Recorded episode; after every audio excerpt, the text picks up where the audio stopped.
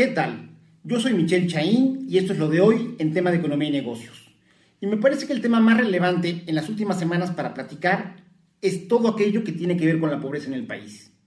Y es que recientemente el Consejo Nacional de Evaluación de la Política Social, el famoso Coneval, dio, dio a conocer sus resultados para 2020. Es decir, cuando hablamos de resultados para 2020, son resultados en pobreza que ya reflejan en parte el impacto de la crisis del COVID-19, pero no alcanza a reflejarlo en su totalidad. Entonces, en ese sentido, hay que tomarlos con esa reserva. Y es que, contraintuitivamente, medir la pobreza o definir la pobreza en México no es una tarea sencilla.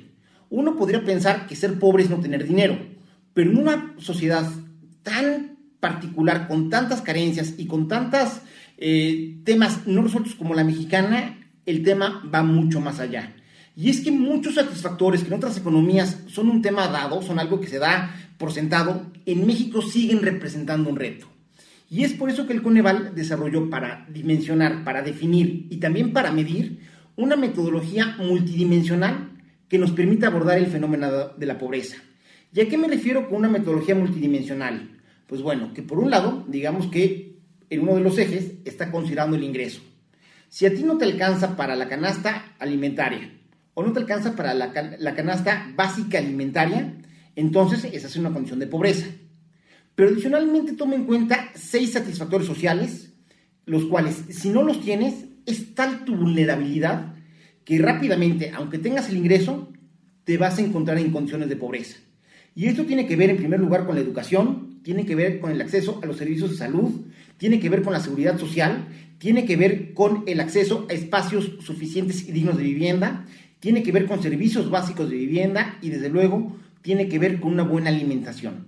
Si alguno de estos seis te falla, entonces, aunque tengas el ingreso, en realidad no estás garantizando la sostenibilidad de tu situación económica y estás o muy cerquita o al primer descuido de caer en condiciones de pobreza. Habiendo precisado esto, hay que entender entonces que en los resultados que nos presenta el Coneval, de 2018 a 2020, llegamos a un porcentaje de 43.9% de la población total del país en condiciones de pobreza. Posiblemente el porcentaje pues, no nos diga mucho, pero si esto lo vemos en mexicanas y mexicanos de pie, andando, caminando por la vida, significa que 55.7 millones de personas en México están en condiciones de pobreza. Esto es, de 2018 a 2020 tenemos 3.8 millones de pobres más en el país de los cuales de estos 3.8 millones, 2.1 están en pobreza extrema. Y aquí déjenme ser claros, cuando hablamos de pobreza es porque no te alcanza para la canasta alimentaria y además te hace falta una de las seis satisfactores básicos que comentamos. Pero si no alcanzas la canasta básica alimentaria, que anda en las ciudades por algo así como 1.700 pesos al mes, y además te hacen falta tres de los seis satisfactores básicos, entonces se te considera población en pobreza extrema. Y de este momento que les comentaba, tenemos 2.1 millones de pobres extremos más en el país. Y en lo que tiene que ver con el acceso a servicio, un dato por demás revelador es que aumentó en 12% la población que no tiene acceso a los servicios de salud. Es decir, que el cambio del Seguro Popular al INSABI resultó catastrófico para buena parte de los mexicanos. Y esto es porque literalmente soltamos uno antes de tener el otro listo y funcionando que es tanto así como querer escribir, tener una pluma que no te gusta, aventarla, y antes de tener una pluma nueva, pues quedarte sin nada para poder apuntar. Esto, que fue una mala planeación en la implementación de la política pública, insisto, redundó en que haya 12% menos de cobertura de servicios educativos a nivel nacional.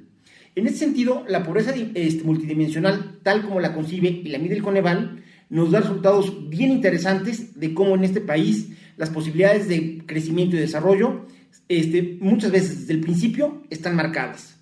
Déjenme ponerlo en estos términos. Si tú vives en una ciudad, hay un porcentaje de pobreza que anda por ahí del 40.1%.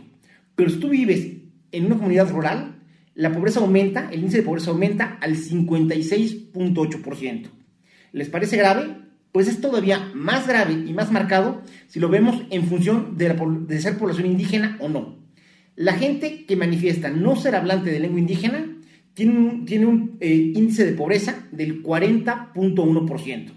Pero si la gente se manifiesta hablante de lengua indígena, entonces el índice de pobreza crece hasta el 76.8%, es decir, prácticamente es el doble la posibilidad de que estés en condiciones de pobreza si eres hablante de lengua indígena en México en 2020. Y la verdad es que ya yendo a la parte regional, a Puebla tampoco le va muy bien. En Puebla pasamos de un porcentaje de pobreza en 2018 del 50.8 al 62.4% en 2020. ¿Esto qué significa? Que de cada 10 poblanas y 10 poblanos que ves en la calle, 6 posiblemente estén en condiciones de pobreza. Y esto también pega en la parte de extrema. En 2018 teníamos el 8.1 y para 2020 es el 12.5, es decir, una de cada ocho personas que ves en la calle, poblana, poblano, posiblemente esté en condiciones de pobreza extrema.